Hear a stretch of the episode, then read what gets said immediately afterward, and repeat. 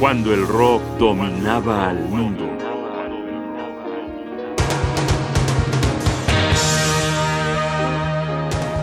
Enfermedades imaginarias.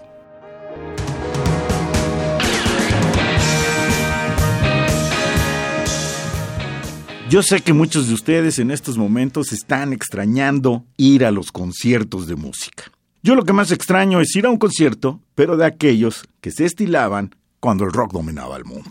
Estamos hablando de los años 60 y 70. En aquel tiempo la música fluía de puntos sagrados, conectando de energía creativa a todas las almas concurriendo, y el artista convocante hacía todo su esfuerzo para que tú te llevaras una de las experiencias más totalizadoras de toda tu vida. Comparen eso con lo que sucede ahora. Y pues no es lo mismo. No puedo llevarlos a 1972 para demostrárselos. Bueno, tal vez. Cierren los ojos, concéntrense en la siguiente música y gracias al disco de Frank Zappa, Imaginary Diseases, Enfermedades Imaginarias, vayamos a un concierto de 1972. Contra el formato acostumbrado de este programa van a fluir, sin explicaciones ni interrupciones, tres piezas. Pongan atención a Audience, Rollo y la rola principal del proyecto, Imaginary Diseases. Pongan atención a Frank Zappa en vivo.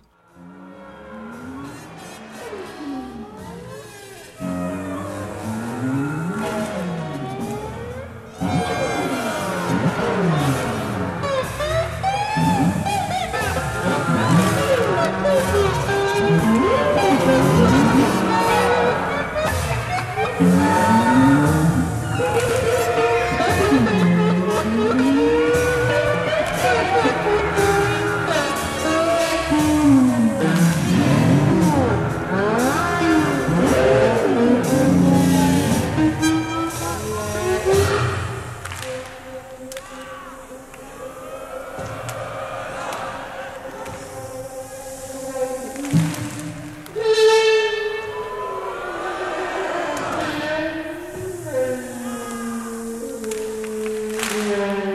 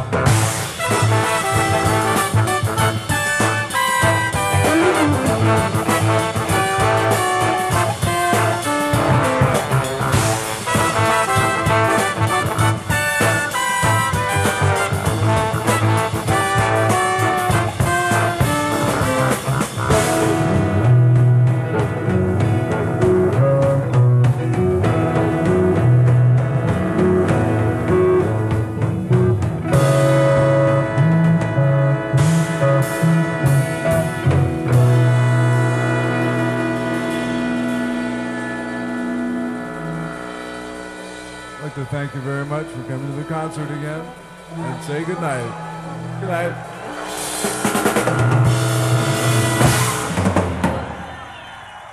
Cuando el rock dominaba el mundo. Guión y voz Jaime Casillas Ugarte. Producción y realización Rodrigo Aguilar. Radio UNAM, Experiencia Sonora.